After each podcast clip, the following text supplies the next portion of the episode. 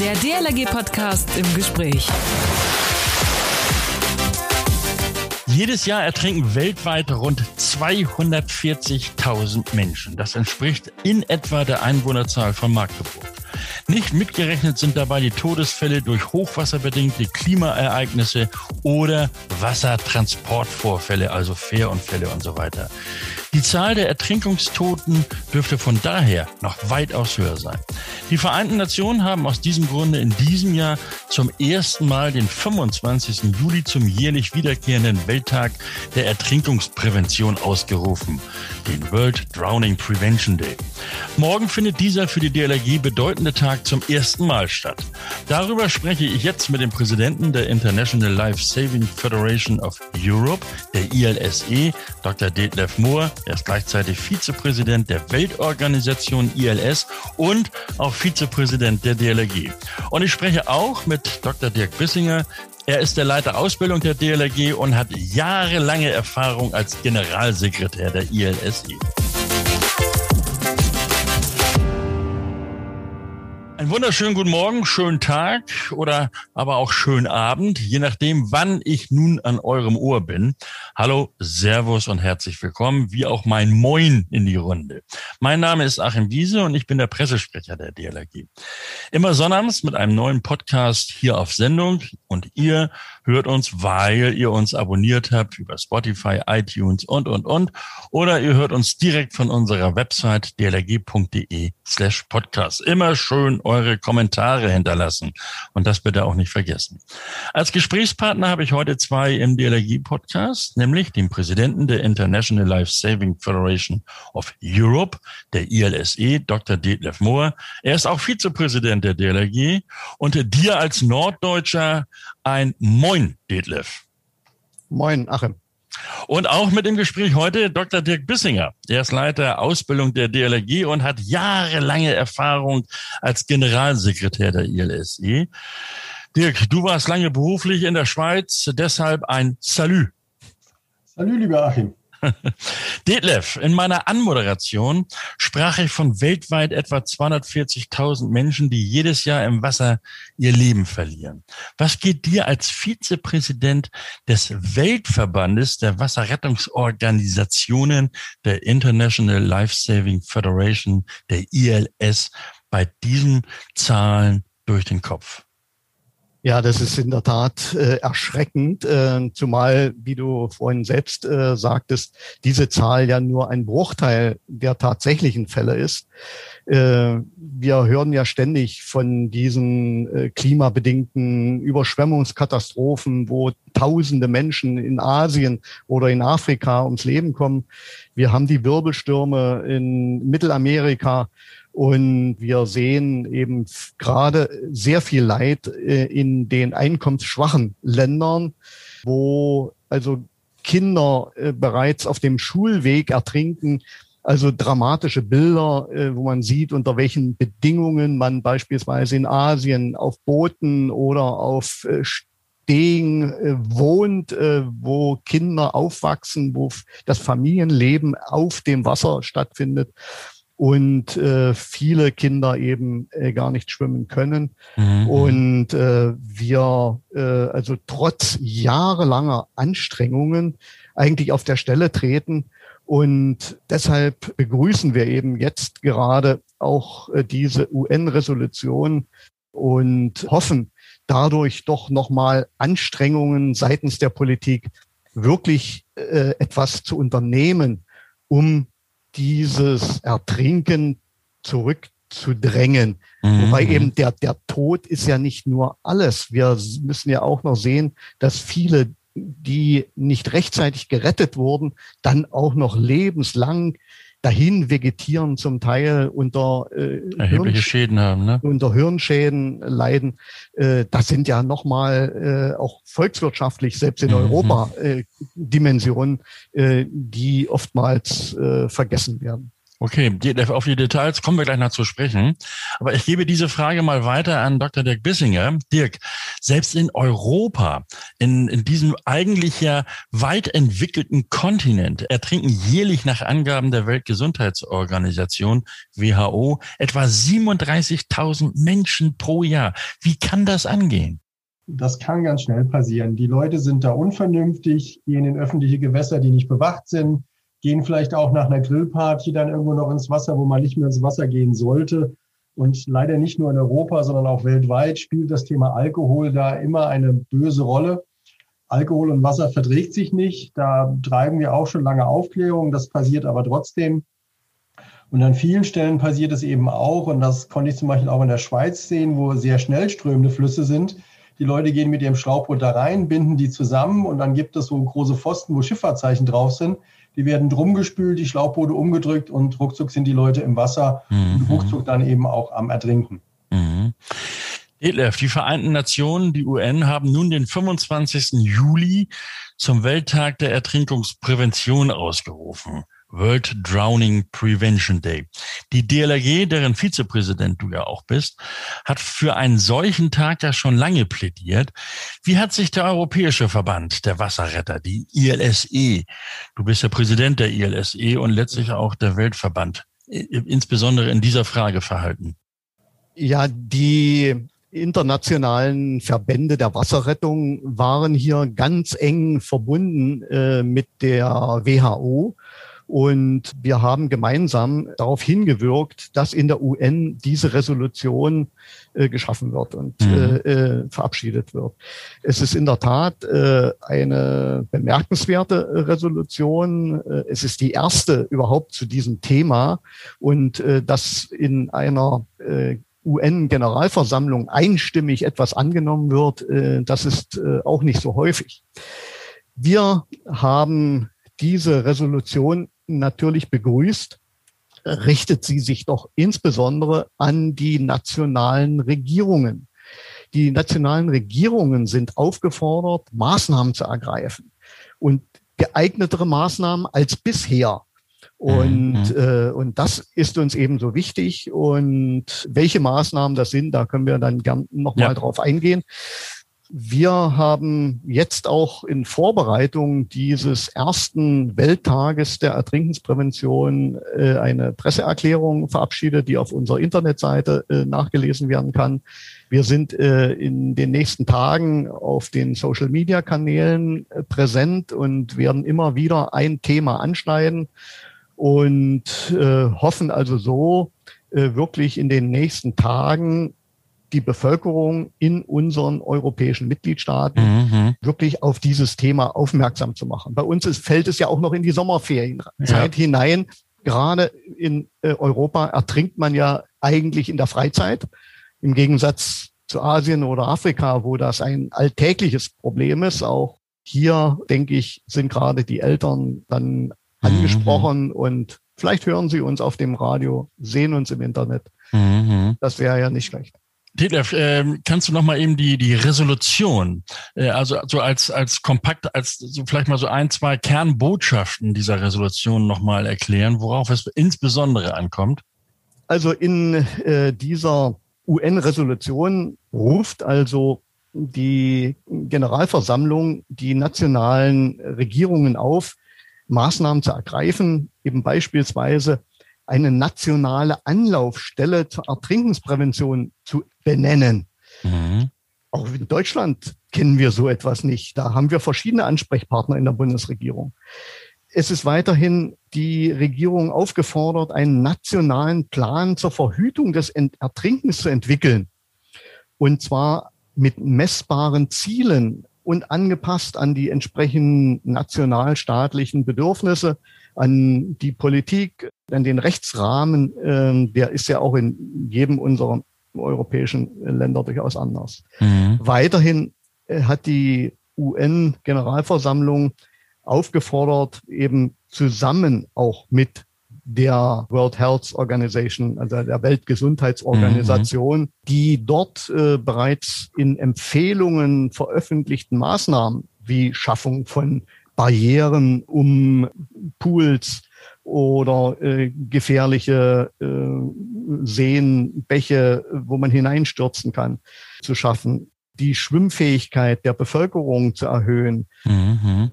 Wiederbelebungstraining und lebensrettende Maßnahmen zu trainieren, Gegenstand, äh, diese Gegenstand von Schulprogrammen beispielsweise zu machen.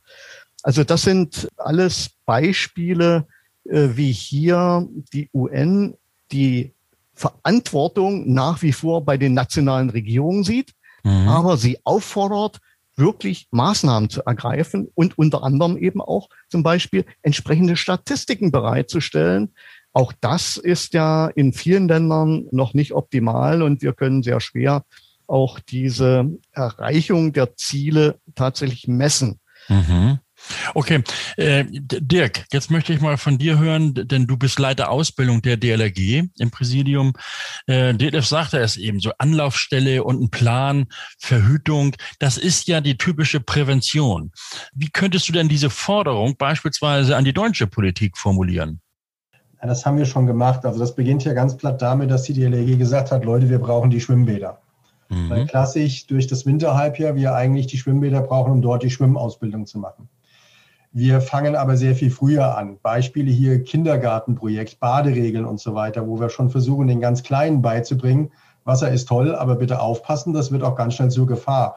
Und die DLRG treibt eigentlich schon lange Kampagnen, die die Prävention auch mit beinhalten.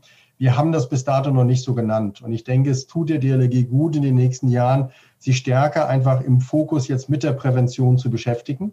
Mhm. Da wird auch dann mit Sicherheit noch einiges zu tun sein, um die richtigen Leute an den Tisch zu kriegen, um dann so einen nationalen Plan aufzustellen. Wir haben aber schon gute Connections im Bereich zum Beispiel der äh, Bundes, ähm, des BFS, also der Bundesgemeinschaft zur Förderung der Schwimmausbildung. Wir haben gemeinsam mit den Kultusministerien gerade eine neue Prüfungsordnung erlassen. Das ist aber eigentlich erst der reaktive Teil, der hinten dran kommt, wo ich sage, ja, ich bringe dir das bei, dann bist du da irgendwann der sichere Schwimmer. Viel wichtiger ist, viel weiter vorne anzufangen und den Kindern zu sagen, was machst du denn, damit es gar nicht dazu kommt, dass du in den Wasserunfall reinkommst. Und da sind wir aber auch schon dabei. Und ich denke, da wird sich in den nächsten Jahren auch noch viel tun. Hier haben wir auch angefangen, national, aber auch international uns auszutauschen, zu schauen, was machen die anderen Länder, weil in einer globalen Zeit machen die Leute nicht immer zwingend in Deutschland Urlaub. Mhm. Studenten gehen in andere Länder zum Studieren. Ich habe selber im Ausland gearbeitet und dann mit Erstaunen festgestellt, so Jungs, ähm, da ist ja gar nichts markiert oder sehr viel anders als bei uns in Deutschland. Auch da haben wir lange dran gearbeitet, dass zum Beispiel Badestrände einheitlich beflaggt werden und eben keine äh, Rätselraten mehr sein muss. Was bedeutet denn diese Flagge? Das ist mhm. überall einheitlich jetzt. Und das hilft auch dann eben zu vermeiden, dass Leute in der ja, falschen Situation Dummheiten machen.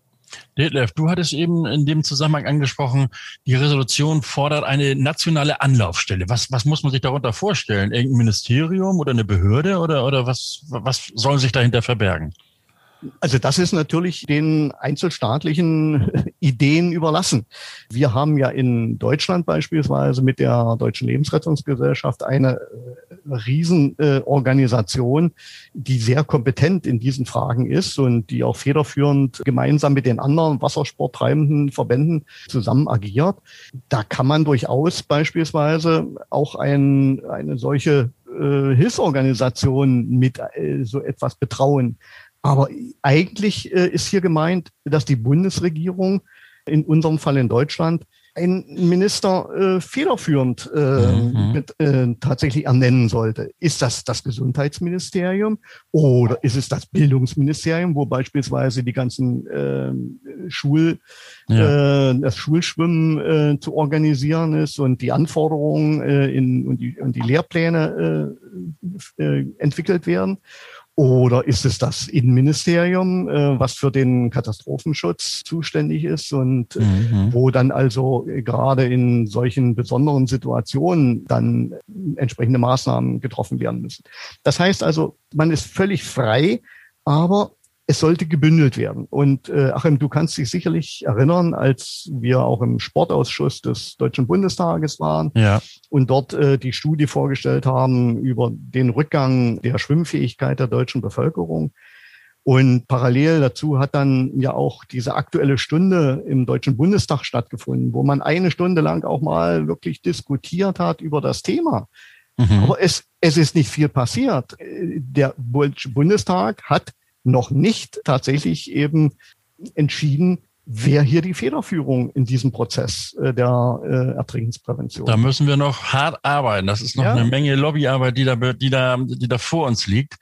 Ähm, bevor nun die UN eine solche Resolution und dann auch noch den Welttag ähm, praktisch ja beschließt, ist das ja ein langer Weg. Welchen Einfluss hatten denn die diese Wasserrettungsorganisation oder in dem Falle ja der Weltverband ILS? Also wurde der zum Beispiel gehört? Wurde der mal angefragt? Wie seht ihr das?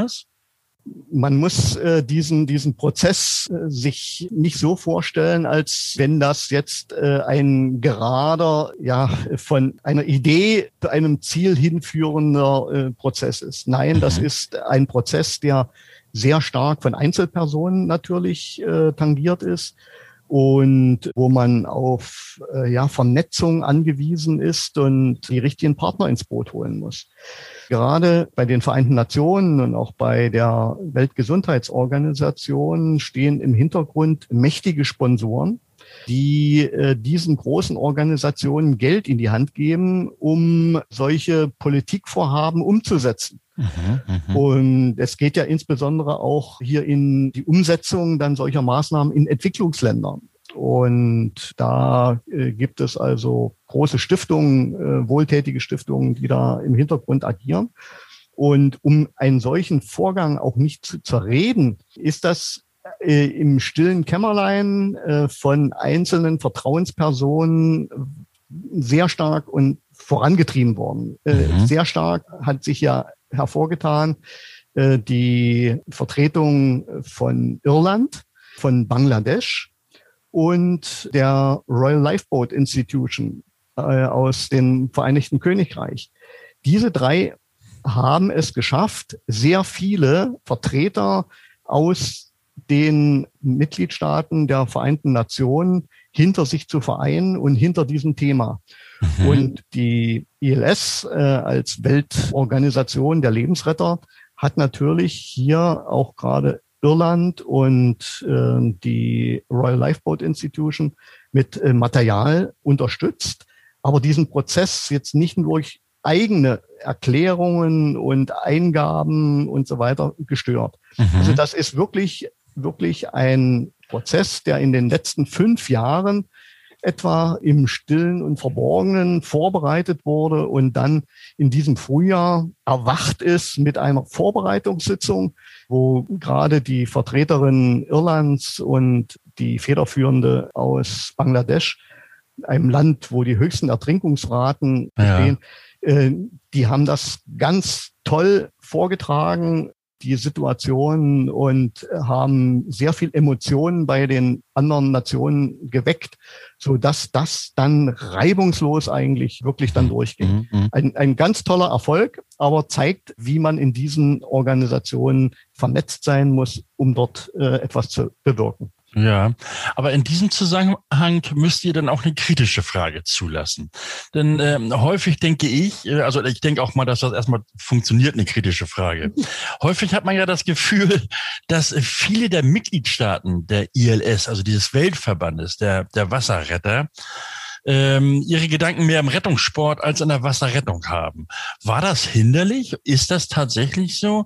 Ähm, eben zur Resolution zum Welttag des, äh, der Ertrinkungsprävention oder Welttag gegen das Ertrinken, wie man es ja auch nennt. Wer, wer möchte darauf antworten von euch beiden? Dirk, kannst du da was zu sagen? Du warst auch jahrelang äh, Generalsekretär des Europäischen Verbandes.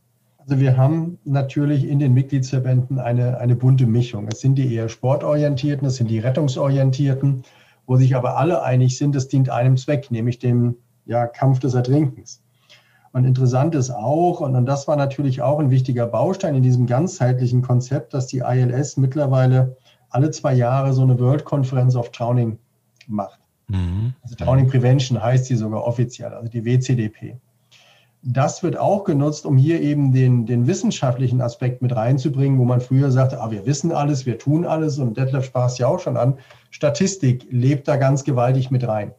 Und da ist mittlerweile eine recht gute Community entstanden, wo eben dann auch Daten erfasst werden, Publikationen rausgemacht werden. Und es ist eben dann nicht mehr nur der einzelne Rettungsschwimmer oder die einzelne Organisation, Es sind Universitäten, die damit reinkommen. Es sind Forscher, Wissenschaftler, aber auch offizielle Stellen.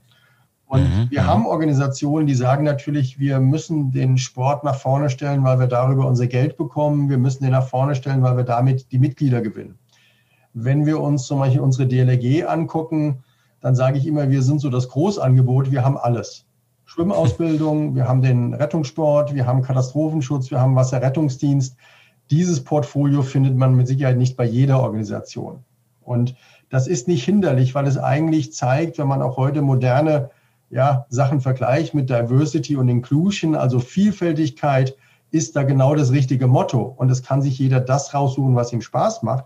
Und die tun sich in der Regel gegenseitig nicht weh, sondern helfen sich. Und deswegen ist das durchaus positiv, verschiedene Aspekte drin zu haben, wo man dann sagen mhm. kann, daraus ziehen wir eher Nutzen, als dass wir Schaden nehmen. Okay. Nun ist es also zur Resolution der UN gekommen. Der, der Welttag steht morgen an. Wie, notwendig ist denn solch ein Tag überhaupt? Also der Welttag der Ertrinkungsprävention. Detlef. Es gibt ja unwahrscheinlich viele solche Tage, Welttage. Ja. Dem, äh, das geht von irgendeinem Singvogel über einen Baum äh, bis hin äh, zu einem Tag des äh, Gummistiefels oder was auch immer und äh, des Bieres. Und äh, das ist auch ein bisschen die Sorge natürlich, dass dieser Welttag der Ertrinkensprävention mit einem so wichtigen humanitären Anliegen irgendwo verramscht wird. Und mhm. das hat auch äh, insbesondere in äh, der europäischen Community so ein bisschen, ja, für Zurückhaltung sorgen lassen. Aber es ist ein willkommener Anlass, um wirklich dieses Thema eben nicht nur einzelstaatlich anzugehen, sondern eben international. Wir haben eben in Europa natürlich auch ganz andere Themen, wie Ertrinkensprävention stattfinden muss, als in Asien oder in Afrika. Mhm. Und dieser Tag äh, eröffnet aber wirklich die Möglichkeiten, diese Bandbreite auch darzustellen und vor allen Dingen, welche Dimension das Ganze einnimmt. Äh, du hattest vorhin mhm. ja selbst die, die Zahlen genannt. 240.000 ja, jährlich, ohne die, die, über, die ja, Hochwasser und so weiter. Das ist, das ist, eine Stadt wie Magdeburg. Ne? Ja, das sind, das sind Großstädte, die hier verschwinden jedes Jahr. Und äh, man darf eben dieses Elend des Einzelnen oder der, die Betroffenheit der Familien, die darf man hier nicht vergessen. Und so wie ich vorhin sagte, äh, haben wir eben auch nicht nur die tödlichen Ertrinkungsunfälle, sondern wir haben auch viele eben nicht, mhm. nicht tödliche, wo es äh, zwar gelungen ist, äh, jemanden zu retten und wiederzubeleben, aber äh, der dann äh, lebenslang äh, leidet und ein, vielleicht ein, ein Behinderter ist. Und äh, also ich denke, wir äh, haben mit einem solchen Tag ein Instrument in die Hände bekommen, wo wir unsere Öffentlichkeitsarbeit darauf konzentrieren können. Mhm. So wie so wie eben der Sport, hier zum Beispiel der Rettungssport, eben dann irgendwo eine Weltmeisterschaft oder eine Europameisterschaft hat, wo sich dann eben Pressearbeit drauf konzentriert und äh, wo man in den sozialen Medien dann auch hohe Kontaktzahlen erreicht, erreicht man das natürlich mit einem äh, solchen Welttag der Ertrinkensprävention auch und kann diese, mhm. kann mhm. diese Bandbreite eben aufzeigen, dass das eben nicht nur ein kleines Problem regional oder örtlich ist, sondern das ist ein weltweites Thema und darauf setzen wir. Ja, hoffen wir mal nicht, dass das verpufft, wie du eingangs sagtest. Denn äh, am 25. Juli, also morgen, wir sind dann ja auch schon in Olympia. Also morgen ist nun dieser Welttag. Was passiert denn da? Gibt es da irgendwo so ein Gedenken an die Menschen, die ihr Leben im Wasser verloren haben? Oder gibt es da verschiedene Aktionen? Was passiert denn weltweit, Detlef? Auf das, was in Europa passiert, da spreche ich gleich mit Dirk drüber. Aber weltweit, ist da irgendetwas geplant an diesem Tag? Also morgen? Morgen? Wir sind bereits seit äh, mehreren Tagen unterwegs. Der eine oder andere wird es vielleicht auf unseren Internetseiten gesehen, gesehen haben. Genau. Mhm. Wir haben vor 14 Tagen äh, die erste Presseerklärung äh, veröffentlicht äh, und haben von da an täglich ein Thema in den Mittelpunkt äh, der Berichterstattung in den sozialen Medien gestellt. Und an diesem äh, Welttag selbst, das ist ein Sonntag, ist natürlich die Erreichbarkeit etwas eingeschränkt. Es wird ein weltoffenes Webinar, also ein Seminar im Internet stattfinden am Montag nach dem Tag des Ertrinkens. Also übermorgen sozusagen. Übermorgen. Und wir hoffen, dass eben da diese Best-Practice-Beispiele aus allen Regionen, die dort vorgetragen werden, dann also auch zahlreich gehört werden und mitgenommen werden. Und wie eben sonst auch, wird natürlich nationalstaatlich das meiste eben stattfinden, weil man dann eben nicht diese Spracheinschränkungen hat. Man muss sich äh, mhm. im Weltmaßstab dann auf das Englische äh, konzentrieren. Aber in, wenn wir in Deutschland alle erreichen wollen, dann werden wir eigene deutsche Maßnahmen in den Mittelpunkt stellen. Und das äh, wird uns Dirk äh, ja sicherlich erklären können, ja. was wir da machen. Kann da jeder mitmachen bei diesem Webinar am Montag? Ja, selbstverständlich. Okay. Da kann man sich anmelden ähm, und auf unserer Internetseite findet man also auch da diesen Anmeldelink. Mhm. mhm. Ja, wie sieht's denn in Europa aus, Dirk? Oder ja, in, im, im größten Teil von Europa vielleicht? Als Weltverband, da gibt es so eine Drowning Prevention Commission, wo sich die Leute, die sich mit dem Thema explizit beschäftigen, hin und wieder treffen. Hatten wir so die Idee, wir machen den, den großen Wurf und fangen morgens um neun in Australien an und wandern mit dem Webinar einmal um den Globus. Mhm. Die Nummer ist uns dieses Jahr noch eine Nummer zu groß, da kommen wir vielleicht mit, aber es wird auch seitens Europa haben einige Länder wie Spanien, Deutschland, äh, Österreich, Schweiz und so sind dabei zu gucken, dass wir am Sonntagmorgen was auf Englisch machen und den Nachmittag dann alles in die nationalen Sprachen geben können. Das heißt, auch dort ist die Idee, ein Webinar zu machen, natürlich die ganzen Online-Kanäle entsprechend anzufüttern und zu sagen, so, da wollen wir uns treffen und einfach mal erzählen, was passiert denn gerade in den Ländern. Und auch da kein Geheimnis, die DLRG wird natürlich über ihre Sommerkampagne berichten. Das bietet sich bei uns dieses Jahr an. Und ja. wir möchten damit einfach auch ein bisschen Aufmerksamkeit erregen, aber wir wissen auch, es ist schwierig jetzt mitten im Sommer in einer Pandemiezeit da jeden hinterm Ofen vorzulocken. Aber wir haben auch gesagt, wir fangen mal an, gucken dann, und das ist ja ein Jahrestag. Das heißt, nächstes Jahr kommt das Ganze wieder. Und mit jedem Jahr hoffen mhm. wir, wird die Öffentlichkeit da ein bisschen mehr drauf aufmerksam und schaut. Also auch hier Online-Angebote, die dann übers Internet angekündigt werden, wo man sich reinklinken kann, zuhören kann, im Chat mit aktiv sich äh, äußern kann. Und wir hoffen da eben auch, das zu erreichen, dass eben die Netzwerke stärker werden und eben nicht nur immer die gleichen da sitzen und sagen, ja, aber das machen wir noch seit zehn Jahren. Es gibt auch ja. Länder, die sind da einfach noch ein bisschen unbedarft unterwegs. Und da können wir mit Sicherheit Gutes tun. Morgen also der erste Welttag der Ertrinkungsprävention. Dazu gehört ja nicht nur, das bitte in Anführung sehen, am Wasser stehen und im Notfall helfen, sondern das Helfen, das Verhindern des Ertrinkens beginnt ja viel früher. Wo und wann, Dirk? Eigentlich beginnt das schon mit den Baderegeln. Also das, was jeder Schwimmanfänger als allererstes lernt und eigentlich noch viel früher, wenn die Eltern zum ersten Mal die Kinder mit Wasser in Berührung bringen, ihnen klarzumachen, was geht, was geht nicht. Und deswegen ist Prävention sehr viel weiter gefasst und eigentlich ist das Endziel natürlich, den sicheren Schwimmer dort ausbilden zu können. Aber Prävention ist viel mehr. Und wie in anderen Bereichen des öffentlichen Lebens heißt Prävention ja auch, Unfälle vermeiden, bevor sie überhaupt erst passieren. So wie Kinder mhm. lernen müssen, im Straßenverkehr sich sicher zu bewegen, müssen sie eigentlich auch lernen, mit dem Element Wasser umzugehen, was auch schon gezeigt wird, dass wir Kindern beibringen, wie halte ich mich an der Oberfläche, wenn ich reingefallen bin, wie kann ich mich abstoßen und so weiter. Da wird viel gemacht und auch die Themen so Selbstrettung und ganz einfache Fremdrettung findet man auch bei uns im Internet ganz einfach, wo man schauen kann, was kann ich denn tun, um einem anderen zu helfen, dass wenn ich kein ausgebildeter Rettungsschwimmer bin. Natürlich, die DLRG wünscht sich möglichst viele Rettungsschwimmerinnen und Rettungsschwimmer, die ausgebildet sind, fachkompetent Hilfe leisten können. Aber dafür brauchst du auch dann eben die Menschen, die das wollen. Aber ganz wichtig, glaube ich, war eben der Appell sozusagen an die Eltern. Ja. Äh, mit ihren Kindern nämlich genau das zu tun. Detlef, äh, das scheint aber weltweit gar nicht so einfach zu sein, denn äh, was dir gerade sagt, der Umgang mit dem Wasser bei, also gerade du hattest das Beispiel ja Bangladesch angesprochen, da ertrinken ja die Kinder auf dem Schulweg sozusagen. Ja, es gibt dramatische Bilder, äh, wie äh, jeder hat das äh, vielleicht schon mal gesehen, äh, wie solche Schulwege mitunter aussehen, wo man dann über Baumstämme, über reißende Flüsse hinweg balanciert, wo über Sümpfe, in denen Krokodile sind, dann sich irgendwie äh, hinweg oder darüber balanciert. Ja, äh, wir haben also auch beispielsweise Schwimmunterricht in solchen Ländern in, in, im Dschungel äh, erlebt, wo wie Art Käfige aus Bambusstangen, damit eben Krokodile nicht hineinkommen und auch niemand mhm. äh, davongetrieben wird. Das sind ganz andere Verhältnisse, als wir in, in Deutschland haben, wo eben Schwimmausbildung im Beckenbad oder im klarem Wasser ja. im Freibad stattfindet.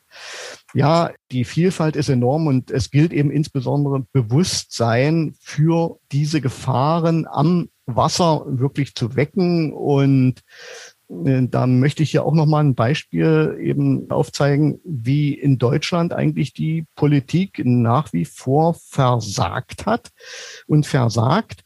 Nehmen wir zum Beispiel äh, diese Badestellen, die jedes Jahr von den Gesundheitsministerien oder von den Verbraucherschutzministerien im Internet aufgelistet werden. Wir haben 2200 solche Badestellen in Deutschland, in denen die Gesundheitsbehörden die Badewasserqualität ständig äh, überwachen, mhm. wie viel Kolibakterien da drin sind. Aber kein Mensch informiert eigentlich darüber, ist an diesen Stellen eigentlich eine Bewachung sichergestellt? Gibt es dort Rettungsgeräte? Kann ich da mein Kind allein hinschicken zum Baden? Und wir provozieren da ein wenig mit der Aussage, es ist in Deutschland offensichtlich wahrscheinlicher, an einem solchen Badestrand ums Leben zu kommen beim Baden, als einen Durchfall äh, zu bekommen. Also hm. äh, es reicht einfach nicht aus, nur die Badewasserqualität zu überwachen, sondern wir müssen auch an die Informationen denken, die wir den Eltern bereitstellen müssen, und den Bürgern in Deutschland und in Europa genauso, dass eben an diesen Stellen mehr geschehen muss. Und äh, dafür wollen wir die Politik interessieren. Ja. Nun führen wir ja selbst äh, auch eine Ertrinkungsstatistik hier in Deutschland. Also wir als DLRG erheben ja die, die Zahlen oder die Ertrinkungsfälle und führen es und, und analysieren es dann auch entsprechend. Äh, mir scheint die Frage einmal wichtig zu beantworten, warum machen wir diese Erhebung überhaupt? Äh, das machen wir ja nicht, damit wir zweimal im Jahr in den Medien auftauchen, oder? Dirk? Äh, oder ja, wer möchte von euch? Dirk, Detlef? Ja, ich will da gerne antworten.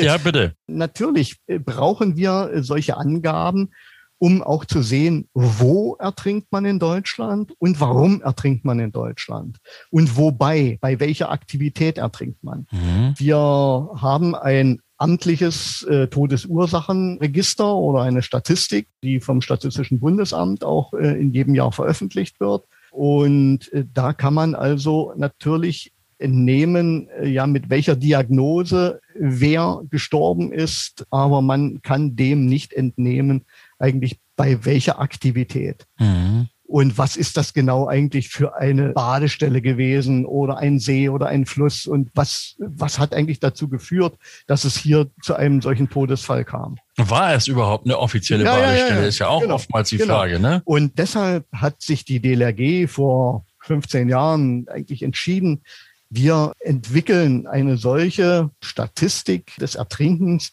die auf ja, Pressemeldungen basiert. Mhm. Und aus diesen Pressemeldungen, jeder kennt diese kleinen Polizeibericht-Ticker, die da äh, an, an den äh, Seiten in der Zeitung stehen oder, oder jetzt im Internet mhm. auftauchen. Ja, da steht dann etwas mehr drin wie alt war derjenige, der da äh, ertrunken ist, bei welcher Tätigkeit, was ist, was, was war diese mhm. Ursache. Und das wird von uns regelmäßig analysiert und dann auch abgeglichen natürlich mit der amtlichen Todesursachenstatistik, wo dann auch die Unfälle aus dem Ausland von Deutsch, von Deutschen mit dazukommen, ja. wo wir aber äh, sehr wenig Informationen für die Prävention entnehmen können. Ja. Die Informationen, die wir brauchen als Wasserrettungsorganisation für die Prävention, die nehmen wir aus der Statistik der DLRG. Dirk, wie, wie kannst du denn diese Statistik nutzen? Weil DLF sagte gerade Prävention, das ist ja dein Beritt. Ja, Wir nutzen das schon, weil ich sag mal, Prävention hat ja auch so ein bisschen was dann mit Risikomanagement zu tun. Und wir wissen zum Beispiel innerhalb Europas, in Belgien und den Niederlanden, die etwas flacher sind, aber sehr viel Wasserkanäle haben, ist das Ertrinken im Auto ein großes Thema, weil die öfters einfach mal da von der Straße abkommen und in dem Graben landen. Mhm. Wenn man sich bei uns das Ausbilderhandbuch Rettungsschwimmen anschaut, ist zum Beispiel das Retten aus versinkenden Kraftfahrzeugen da durchaus drin. Zum Beispiel nach der Tsunami-Katastrophe haben wir angefangen, Sachen aufzunehmen, wie woran erkenne ich denn, dass ein Tsunami kommt? Mhm. Okay. Ja, viele Kinder wissen es noch aus der Schule, viele wissen es nicht mehr. Und man hat auch damals, wurden ja doch durch Überwachungskameras Bilder aufgenommen, hat man gesehen, Wasser läuft zurück. Anstelle, dass die Leute sich rumdrehen und weglaufen, sind sie hingelaufen, weil plötzlich das Korallenriff sichtbar war. Jeder, der gesunden Menschenverstand gehabt hätte, gesagt, da kommt was, wir müssen hier weg. Ja. Und dafür brauchen wir aber gar nicht so weit wegzugehen, weil am Rhein passiert das jeden Tag. Die großen Schiffe fahren vorbei und ziehen bis zu einen Meter Wasser weg. Und die Kinder finden das toll, laufen hinterher und plötzlich kommt schlagartig die Welle zurück, plus Strömung und schon ist es passiert. Und da, und war, da war er wieder, der Appell an die Eltern. Da war er wieder, der Appell an die Eltern. Bitte immer nicht aufs Handy, sondern auf die Kinder schauen.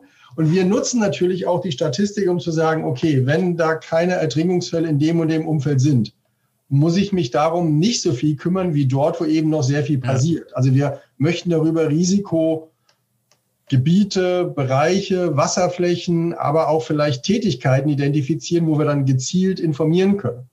So hat sich die DLRG ja lange dafür eingesetzt, Jungs, wenn ihr auf ein Wasserfahrzeug geht, zieht eine Schwimmweste an mhm. oder sogar eine Rettungsweste. Mhm. Das ist mittlerweile Standard. Wenn man sich anschaut, wie viele Leute trotzdem irgendwo auf großen Gewässern mit einem Stand-Up-Paddleboard unterwegs sind, keine Auftriebshilfe dabei, keine Fangleine am Knöchel und dann kommt eben der Windstoß, haut einen runter von dem Brett und das Ding ist so schnell weg, da muss einer schon ganz schön schnell hinterher schwimmen, um das wieder einzusammeln. Also da gibt's viele Hinweise, wo man gucken kann und wir nutzen das dann, um praktisch unsere Ausbildungs- und Lehrinhalte entsprechend anzupassen. Mhm. du wolltest ergänzen? Ja, ich wollte noch was ergänzen. Wir konnten hier beispielsweise in dieser äh, Statistik auch den Erfolg unseres Nivea Kindergartenprojektes nachweisen. Wir haben vor 20 Jahre, als wir mit ja, der, 15 wir ja. Jahren auch so etwa, ja. Haben wir, haben wir begonnen, bereits im Kindergarten, ja, Aufklärungsmaßnahmen für die Eltern, aber eben auch vor allen Dingen für die Kinder. Wie verhalte ich mich, wenn ich äh, in eine bedrohliche Situation komme? Begonnen und äh, mit Beginn dieses Projektes sind die Ertrinkungszahlen der jüngeren Jahrgänge deutlich zurückgegangen. Mhm. Da ließ sich wirklich ein zeitlicher Zusammenhang zu diesem äh, Projektbeginn festmachen. In der Zwischenzeit haben wir beispielsweise eben feststellen müssen, dass natürlich insbesondere ältere Jahrgänge höher in unserer Statistik vorhanden sind, weil eben die jungen Rentner rüstig sind und eben äh, oftmals sich überschätzen und mhm. auch äh, allein Wassersport ausüben. Und hier müssen wir wieder mit einem neuen Projekt ansetzen als Wasserrettungsorganisation, um wieder für diese Altersgruppe ja. ganz speziell etwas aufzusetzen. Und das wäre dann auch die Prävention. Ja. Wir hatten eben über Statistik gesprochen. Bleiben wir mal dabei. Wenn ich jetzt mal meinen Urlaub planen möchte, und zwar vor dem Hintergrund, äh, ich möchte ganz sicher sein, dass ich möglichst eben nicht ertrinke. Ich kann schwimmen und so weiter, aber ich möchte aber auch das Land aussuchen, das besonders sicher ist. Gibt es da so eine Art Top 5? Ähm, es gibt eine Statistik, beispielsweise, ich habe die hier vor mir, die europäische Ertrinkungsstatistik. Und da muss man ganz klar unterscheiden. Es gibt Top-Länder und es gibt äh, Länder mit einer sehr hohen Ertrinkungsrate. Die Ursachen des Ertrinkens äh, sind sehr unterschiedlich und hängen natürlich auch mhm. mit deinen Aktivitäten zusammen, die du dort äh, gerne vornehmen ja. möchtest wir können uns alle vorstellen, dass vielleicht in äh, Norwegen oder in Schweden äh, oder in Finnland, die zwar auch wasserreich sind, aber nur sehr kalte Gewässer haben oder äh, dass es wir haben auch Länder, wo es gar kein Wasser erst gibt, dass man da natürlich niedrige Ertrinkungsraten hat. Mhm. Aber wir haben andererseits eben auch äh, durchaus vergleichbare Länder, wo durch unterschiedliche Ausübung von Aktivitäten am Wasser die Ertrinkungsraten sehr hoch sind. beispielsweise erschreckend hoch in den baltischen Ländern. Mhm. Weißrussland ist äh, das Land mit der höchsten Ertrinkungsrate, hat keine Küste, hat nur Binnenland. Aber da ist beispielsweise eben das Fischen auf dem Eis eine geübte Praxis. Und äh, gerade im Frühjahr, wenn das Eis dann brüchig ist, ja, ja. riskiert man sein Leben, wenn man auf diesen Eisschollen dann noch versucht zu angeln. Und dann machen wir uns es auch nichts vor, dass gerade in diesen Ländern auch sehr gern dem Alkohol zugesprochen wird bei, die, mhm. bei diesen Aktivitäten. Und es sind sehr dünn besiedelte Länder. Da ist keine schnelle Rettung innerhalb von einer Viertelstunde wie im dicht besiedelten Deutschland möglich. Mhm. Also wir wir müssen wirklich unterscheiden die geografischen und klimatischen Besonderheiten. Und äh, natürlich gibt es Länder und ich sage mal die Niederlande, Deutschland, Österreich, Großbritannien, Israel, Dänemark, Italien, da, Nun zählt aber fast ganz Europa auf hier, oder? Nein, nein, nein, nicht alle. Da, da, haben wir, da haben wir wirklich bei durchaus vergleichbaren klimatischen Bedingungen, äh, ja. äh, aber einem gut ausgebauten Rettungswesen, einer vergleichbar guten Schwimmfähigkeit der Bevölkerung äh, auch niedrige Ertrinkungsraten. Mhm. Aber wenn ich dann eben in solche Bereiche gehe, wo ich dann in Riesenwellen an felsigen Stränden, an Steilküsten dann irgendwo geangelt äh, und gesurft wird, da äh, ist natürlich dann das Risiko entsprechend hoch und dort wird man dann bei dieser Ausübung dieser Tätigkeiten natürlich viel gefährdeter ja. sein. Achim, wenn du in Urlaub ja. fährst und wie in Deutschland mit klarem Bewusstsein für die Gefahren am und im und auf dem Wasser in Europa äh, irgendwo in Urlaub fährst, wirst du nirgendwo Probleme haben. also, äh, Dirk, Aber wenn mich ein Satz noch dazu. Das, das ja? macht schon den feinen Unterschied und man sieht das. Und Frankreich ist da so ein Paradebeispiel. Gehe ich in den Süden Frankreichs ans Mittelmeer, ist das wie unsere Ostsee zu 90 Prozent im Sommer, Ententeich, alles gut. Ja. Ich aber an die Atlantikküste habe ich auch im Sommer dort entsprechende Brandungen stehen. Und wer eben das noch nie gesehen hat und sagt, naja, so ein bisschen Welle ist ja nicht schlimm. Ja. Und das Gleiche gilt eben auch für schnell fließende Gebirgsbäche in Österreich ja. oder in der Schweiz. Gerade in den beiden Ländern ist zum Beispiel das Baden in Freigewässern viel, viel typischer noch als in Deutschland. Und da wissen aber auch die Leute in der Regel, naja, das ist schon kalt, ich bleibe da nur kurz drin. So mancher Bergsee ist da wunderschön.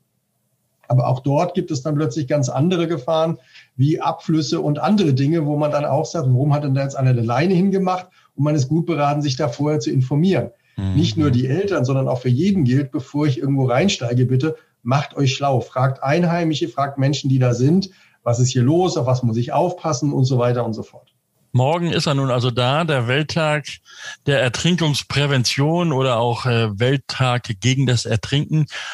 Habt ihr noch irgendwie eine Botschaft, einen Appell, den ihr uns allen mit auf den Weg geben wollt, Detlef?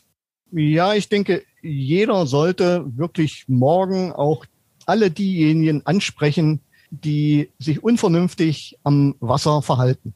Mhm. Und tatsächlich auf diese Gefahren aufmerksam machen und auf das hinweisen, was wir heute gerade alles besprochen haben. Mhm. Wie eben, es gibt ein paar Regeln und das sind eben in erster Linie unsere Baderegeln, die es zu beachten gilt. Aber wir sollten eben insbesondere selbst etwas unternehmen, andere auch darauf hinzuweisen, wenn sie Gefahren tatsächlich eingehen und sich dessen nicht bewusst sind. Und ja, wir alle möchten, dass wir nicht mehr über Ertrinken in diesem Maße sprechen müssen. Ertrinken ist wirklich vermeidbar und mit einem entsprechenden Verhalten kann man das äh, tatsächlich erreichen, dieses Ziel.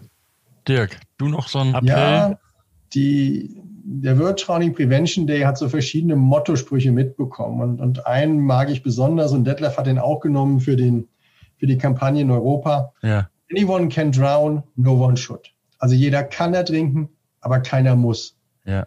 Das ist ja auch unser Beitrag als DLRG, wo wir sagen, wir sind dafür da, dass eben die Leute nicht ertrinken.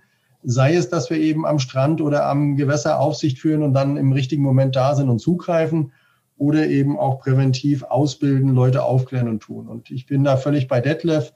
Ich freue mich auf den Tag, wo wir sagen können, es sind nur noch ganz wenige oder vielleicht sogar mal in einem Jahr gar keiner mehr ertrunken. Hoffen wir mal und drücken die Daumen. Meine Gesprächspartner im heutigen DLRG Podcast im Gespräch, der Präsident der International Life Saving Federation of Europe, der ILSE, Dr. Detlef Mohr. Er ist auch Vizepräsident der DLRG, sowie Dr. Dirk Bissinger. Er ist Leiter Ausbildung der DLRG und war jahrelang Generalsekretär der ILSE.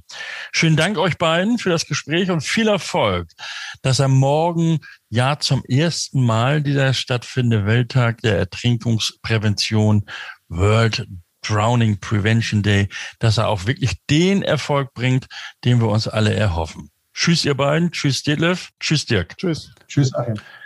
Eben sprach ich noch mit Dr. Detlef Mohr darüber, die Ertrinkungsstatistik. Auch hier in Deutschland eine furchtbare Auflistung von Todesfällen durch Ertrinken.